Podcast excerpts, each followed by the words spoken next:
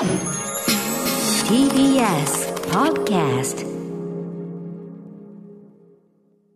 時刻は6時30分になりました4月19日火曜日 TBS ラジオキーステーションにお送りしているアフターシックスジャンクションパーソナリティの私ライムスター歌丸ですそして火曜パートナーの宇垣美里です。ここからはカルチャー界の気になる人、物、動きを紹介するカルチャートーク。今夜のゲストはアニメ評論家の藤津亮太さんです。リモートでのご出演です。もしもーし。藤津です。よろしくお願いします。はいよろしくお願いしますズーム画面越しにねあの安定の富士山画面で、はいあとても縁起が良い安定の安定の富士山という感じで ありがとうございます、えーということで毎月お世話になっている藤津亮太さんご紹介でございますはい。1968年、静岡県のお生まれ、アニメ評論家でいらっしゃいます。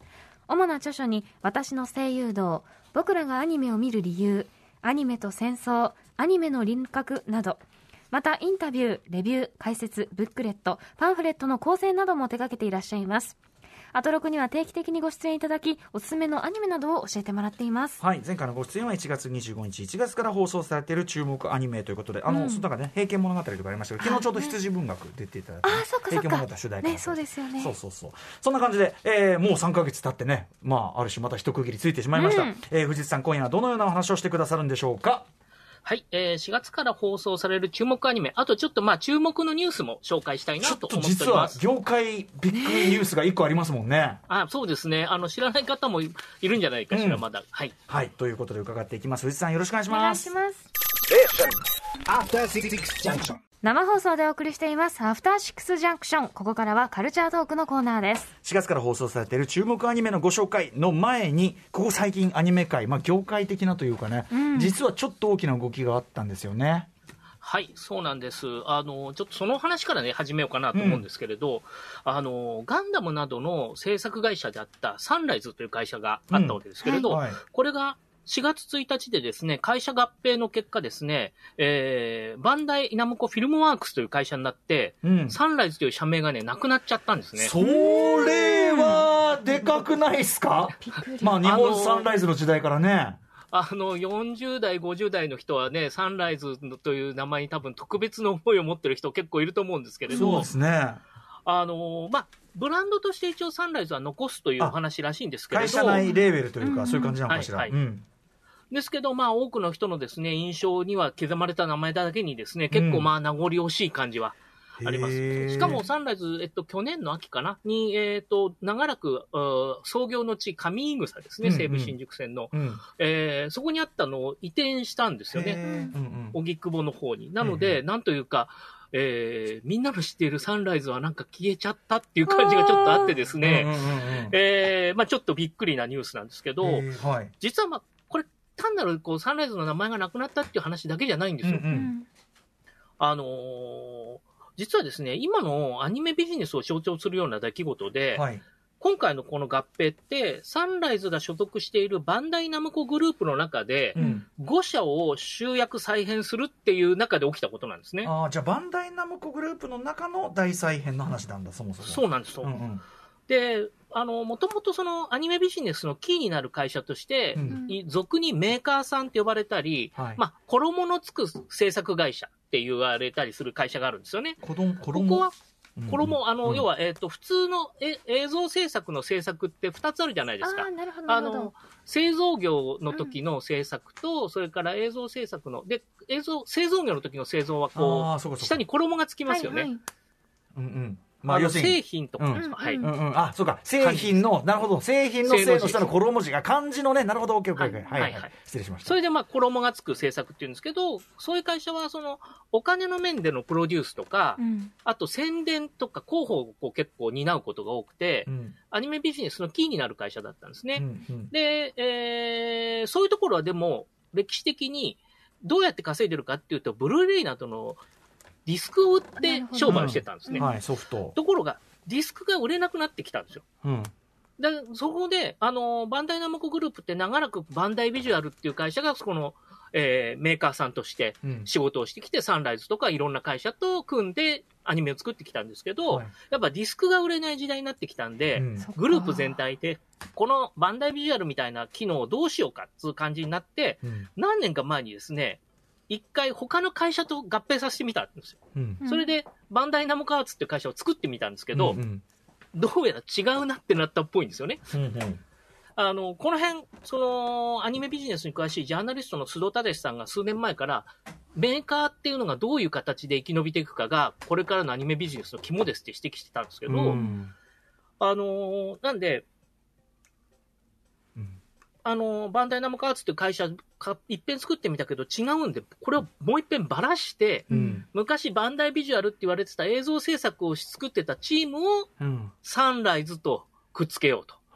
実際に映像を作ってる会社と、それから映像のお金回りや企画宣伝をやっていた会社とくっつけて、で、さらにそこに配信をやっている会社もくっつけて、この3社を合体させて1個の会社にしようっていうふうに、まあ、バンダイナムコグループが考えたんですね。うんうんでうんそれで、要はディスクを売らなくても、制作会社がこれまで持ってた機能みたいなものが、うんあの、うまく機能するような体制を作ろうっていうことだと思うんですけれど、はいはいあの、一つの、まあ、考え方ですよね。うんその、制作会社、ディスクが売れなくなった時代にどうやって制作会社が持ってたはい大事な機能を活かしていくか。とまあ当然ペイどうやってペイするかですよねうんそうですね。うんそう。っていう形でやったので、あの、まあ、簡単に言うとだから、ビジネスがですね、2000年代入ってからずっとディスクを売るっていうビジネスを15年ぐらいやってきたんですよ。えところが、それがもう違う、2018年に配信の売り上げが、あの、うんうん。ディスクの売り上げを抜いているのえで、アニメでは。早かったな。なので、もう、この変化の時代にどうやって対応するかっていうですね、うん。結構こうアニメビジネスが次のフェーズに入る、その大波ホットな状況の中で、うんうん。えーついにサンライズの名前が消えることになったっていうですね、へこう、引いてみるとそういう意味では、こう歴史の転換点みたいなとーころに今いてそ、うですねその波の中に、で起きた出来事っていう感じなんですしね。かもこの形態になったからとってここから先ねビジネスとして本当に順調にうまく回っていくかまだ未知数ですもんねちょっとねわからないです。本当に。やっぱり数年後に、やっぱり違ったねって体制外があってもおかしくないうんうんことだと思うので、あのーそういう意味でもすごくね、注目の、あの、一つの判断なんですよね。なるほどなるほどはいということで、まあサンライズの名前が一旦消えましたよという、寂しいですけちょどっとね、完全に一時代っていう感じがする話ですね。はい。そうですね。うん。はい。というニュースですので、まああの、ちょっとその辺の動き、会社の動き注目していただけるとですね、はいあの、興味深くアニメ業界が見れるんではないかなというふうに思います。はい。はい、えーそんな中、えー4月から放送されてまだまだねアニメめちゃくちゃいっぱい公開されて、うん公開されてますから、えー藤井亮太さんに注目アニメのご紹介をしていただきたいと思います早速お願いしますはい。えっと、今期ですね、4月ですね、結構人気漫画を原作にした話題作が多いんですよ。うんしかも力作揃いというか、うん例えばあの、スパイファミリーですよね。やったー、えーこれ、ウィットスタジオとクローバーワークスが組んで制作をしてますし、うんそれから、えーダンスダンスダンスールですね。あー最高。これは、マッパさんがなんというか、まあね、有料オンアイスでフィギュアスケートを作った会社が、今度はバレうん。エ、正面勝負ですよね、うんやってきた。うん。で、まあ、そういう中で今回、あの、原作もので一つ、えっ、と、紹介しようとまず思ったのがですね、サマータイム連打ですね。最高。おおご覧になって。あの、原作もすごい好きでうんうん。全巻読んでます、また例によってジャンププラスなんですね。そうなんですよ。恐ろしいやジャンププラス。すごい。うん。ねはい。そうなんですよ。ジャンププラス本当にすごくて、うん。あの、新しい流れをね、生んでますからね。で、あのー多分ですね、これ、鬼滅の刃のヒットが大きく後押しをしてると思うんですけれほうど、ほう。うん。そういう強い原作をしっかり作ること、で、原作がまあ終わるまでえー並走すること、うん。それでこう、なんていうんでしょう、漫画も含めたその作品をよりメジャーな領域を押し上げていく。っていうのがですね、まあ一つこう方程式として出来上がってきたかなっていう感じで、その中で、まあサマータイムレンダーが、これは制作会社 OLM という会社なんですけれど、うん。えーまあ OLM というとポケモンとか、最近だとオッドタクシーの制作に変わっていたりとかうん。したんですけど、あのー過去にはですね、ベルセルク作ってたりするんですね。おー旋風電気ベルセルクというタイトルで、もう97年になりますけれどうんも、で、今回はそういう意味では、あの、割と子供向けの印象が強い、多い会社ですけれど、うん。がっつり青年向けのタイトルで、監督が、あの、旅行のニッコちゃんとか、うん。まあ、ドラえもんなどで知られてる渡辺愛怪獣の子供でだとね。うん。はい。渡辺さんすごいですね。なんかここのとこあのね、広角打法ですよ。こいろんなものを見事にさばいてますよねこっ。ちにも打ち分けられるのかみたいなことだそうなんですよ。うんうんで、はいまあ、そのサマータイムレーンなんですけど、簡単にお話紹介しますと、はいあのー時間が絡む、あの、SF サスペンスで、うん舞台はですね、あの、和歌山県のお海のところにある人ヶ島という離島です。うん。で、ここに、あの、主人公の網代新平が、幼馴染の、えー小船牛尾という女の子が死んだということを聞いて帰ってくる。で、えー葬儀に出席すると、あの、友達が来て、実はその牛尾ちゃんが死んだ死には不審なところがあって、うん。他殺の可能性があると。中島線と言われる、あの、首を絞められた時に、その絞められたのをこう剥がそう、あの、取ろうとして、えー被害者が、あの、自分の手で、えっ、と、うんうん縦にこう首に傷をつけるというやつが中島線というやつなんですけど、あその中島線があったと言うんですね。吉川線かな？あ、吉川、ごめんなさい。吉川線でした。ごめんなさい。うんうんそうです。フォローありがとうございまうんす。すいません。そう。っていう、あれで、えー、それは一体どういうことだろうって思ってると、翌日、あの、近隣のですね、お店をやってた一家が全員消えちゃう。ううんん。で、これは一体なんだで、この島にはどうやら影という伝説があって、影は見るとお人は消えてしまうというような話があって、で、まあ、1話はだからなんだなんだという感じで畳みかけて、結構最後ショッキングな終わり方をするんですよ。ここで終わらしたーっていう。ちょっと引っ張り、クリフハンガーがすごいわけだ。うん。そうです。で、一応これ2クールやって原作最後までやりますとも宣言しているので原作はすでに終わってるんですもんね。13巻で全部終わってます。なので、これ、あの、なんて言うんでしょう。見始めたら、つまりノンストップで半年ずっと楽しめるってやつだなというですね。しかももう話としてちゃんと終わってるから完成度は折り紙付きだし。まあそうなんです。気になって止まらないと思います。タイムループものなんで、同じ日を何回も何回も、次はこうやってやろう、次はこうやってやろうって、こううん何回もトライする話なので、はい。止まらないですよね、きっと。うわ、楽しみ。そう、だから1話も、そのループ、この作品はループですよっていうサインが出て終わる感じなので、うんうんループするお話ですよって出る話ですので、まあ大変、まあ興味深く終わったという感じなので、あの、アニメになったことで、まあ夏の日を繰り返すお話なんで、うんうん。夏ですね、日差しの強さや影とか、あるいは、あの、ちょっと不穏な雰囲気ですね、カメラワークだったり、はあ。昆虫をアップで映してみたりとか、うんうんうん。そういうところが足し算されていて、えー結構ですね、雰囲気が出ていました。ということですね。あとはい。方言もなんか素敵でしたよあね。、そうですね。うん耳で、あの、馴染むので、あの、印象的ですよね。うんうんって思いました。はいはい。ということで、サマータイムレンダー、もうはい面白さ的には保証済みというかね。はいこれは面白いあと見れるのはこれは？はい、こちらはですね、えーサマータイムレンダー、毎週木曜日の24時から東京 MX などで放送中、ディズニープラスでも配信されています。続いていきましょはい。えっ、と、次はですね、続いてはこれオリジナルアニメなんですけれど、バーディーウィング、えーゴルフガールズストーリーというやつで、う。うん。えーまあ、先ほどちょっとお話ししたバンダイナムコグループの中に、はいアニメ会社っていくつかあるんですけど、うんこれ、サンライズから分派したバンダイナムコピクチャーズというところが作ったオリジナルアニメなんですね。うんバンダイナムコピクチャーズは今期、ネットフリックスでタイガーバニー2もスタートしてて、あーはいあの、割とオリジナル2つを並べてきた格好うになないさんがガン上がりしてました、台湾には。はい。うん。うん。まあ、あの、タイガーバニー2と、こうあの、バーディーウィングとどっち取り上げるか迷ったんですけど、うん、確かに。タイガーバニー2はね、安定の面白さなんですよ。なので、うんこれは皆さん、あの、無理にここでお勧めしなくても指導に広がると思ったんで、うんうんはい。あの、博打というか未知数な、あえて。うんあえてバーディーウィングの方を取り上げました。バーディーウィング。はい。これですね、女子ゴルフの話なんです。うん。で、しかもですね、主人公のイブって、賭けゴルフをやってる、おうおう。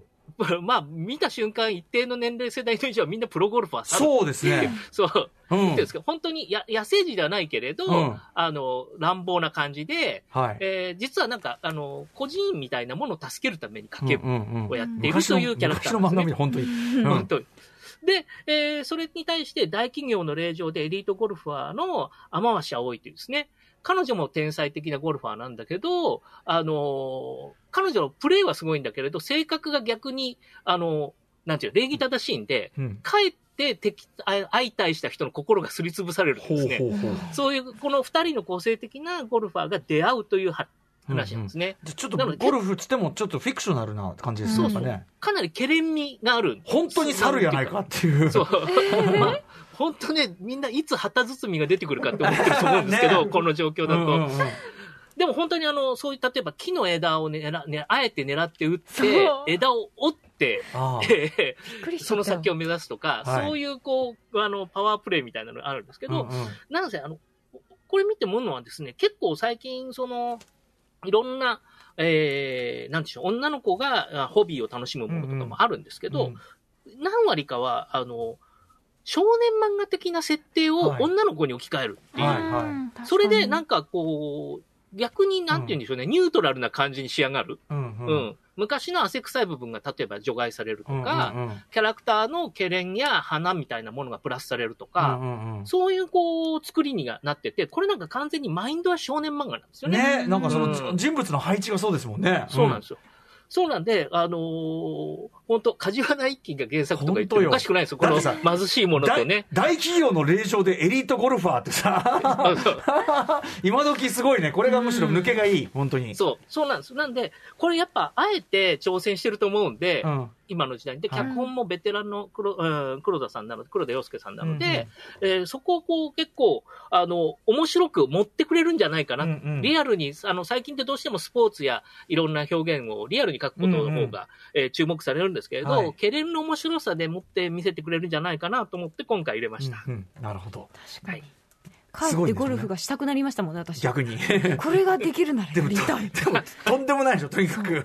曲がったり。なぜこんな場所へなぜ電車と電車の間を通るんだでもだからあれ、あのねねあの A 先生も亡くなれちゃいましたけどプロゴルファー級ファンもプロゴルファーサルファンも楽しめるかもしれない、楽しめると思います。バーディーウィングゴルフガールズストーリー、こちらはテレビ東京などで毎週火曜日の24時から放送中です。また、バンダイチャンネル、UNEXT、Hulu、D アニメストアでも配信中です。さてさて藤井さん最後行ってみましょうかはい最後はですね、これもまあ漫画原作なんですけれど、しかもヒット作ですけど、えーパリピ孔明ですね。うんパリピ孔明は、あのーこれまで、あのーオリジナル企画、あるいは小説原作を中心にやってきた、うん。あの、富山のアニメ制作会社の PA ワークスさんが初めて漫画原作をやるへえ、いううんうん、もう十分キャリアがある会社なんですけれど、まあゲー、ゲーム原作って言っても実際ゲームの設定は使わないでタイトルだけだったりとか、うんうん。あるいはまあオリジナル小説っていうもの、うんうん。おばかりだったんですけど、あのー数年前にですね、社長の堀川さんという方に取材をしたときに、うん。やっぱり自分ももう、あのー年を取ってきたので、えっ、と、企画そのものは若い人にこれからどんどんやってもらうんだということをおっしゃってたんですね。うんうんえー、多分だからその若い世代、PA の次の世代の人たちが、まあ、中心になった、えー企画なのかなと思うんですけれど、あのー原作はまあ有名な、あーあれで、あの諸葛孔明がですね、えーっと、渋谷に転生して、渋谷のクラブで働いてる女の子、お歌手を目指してる、うん。えー月見栄子という女の子に、まあ、拾われて、うん。彼女を、おなんて言うんでしょう、メジャーにするための軍師としてうん。働くというですね、えーお話なんですね。うん。で、まあそういう意味でギャグっぽいんですけど、あそれだけ聞けばねはい、そうなんですよ。で、まあ実際そういうこうギャップの笑いみたいなのもあるんですけど、うん。うん。P ワークスってね、すごい真面目な会社なのほうで、ほう。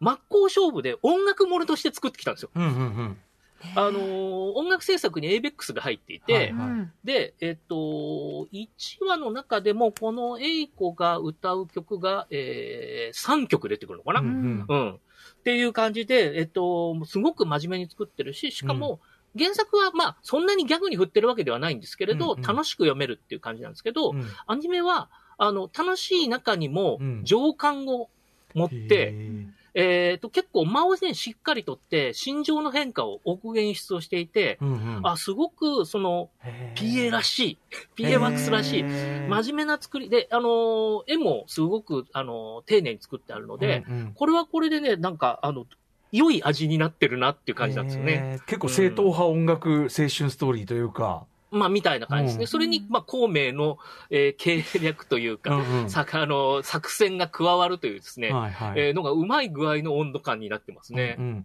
ね、でもなん、まあ、クラブとかが舞台になるんだったら、やっぱ ABEX がそこら辺多分ちょうどいいとこね、落とし込んでくれるだろうから、そううんうんうんうん。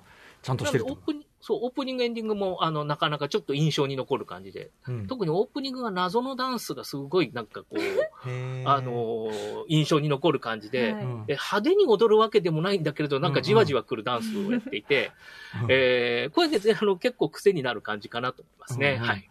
はい。ということで、パリピ孔明です。はいこちら。ニヤニヤしちゃうんですよね。パリピ孔明、東京 MX などで、毎週火曜日23時30分から放送中です確。かに、あの、ゴリゴリ動くのはあっても、この微妙な感じ。絶妙なダサさがすごい面白れ。い。なんだこれ。これ楽しい。あ ワキワキする感じ。あ楽しい、楽しい。うんうんうん。はい、オープニング。式バンバンだしねっていうう。ん、惹かれる惹かれる。はい。ああ、なんだこれ。なんだろう。かわいいわ。ドリフの大爆笑の時の5人のあの感じとかね。はい、まあそれ。ゆるさがいいですねスキンヘッ。ドサングラスもいるな。まあいいやいや、はいはい。はいはい。はい。あと UNEXT や Hulu、D アニメスターでも配信中となっています。はい。えー、で、まあ一応これあのね、今期のおすすめテレビアニメシリーズ伺いましたけど、藤井さん、いろいろ他にも注目作あるそうで。あの、映画の方ちょっと軽くご紹介だけ触れたいなと思うんですけれど、まず、えっ、と、4月28日からネットフリックス、5月13日から全国の劇場で公開になる、うん。えーバブルという作品がありまして、はい。これ、進撃の巨人の荒木哲郎監督の、えーオリジナルの新作なんですね。で、これ僕試写見たんですけど、うん。ド直球の、なんて言うんでしょう、ロマンチックでアクションがあって、うんっ。ていう、あのー正面勝負だったんですよ、うんうんアニメの楽しさってここでしょっていう。ほうほうほでもそんなにこう、宇垣さんでもお客さんにこびてる感じじゃないんですよ。うんその辺のバランスが絶妙う。で、あのーすごく印象的な作品だったんですね。これねこれがあの注目作ご覧はい、ね私も見ました。うんあの、本当に立体起動装置みたいな、グイグイグイグインっていうはいカメラワークがすごかったですよね。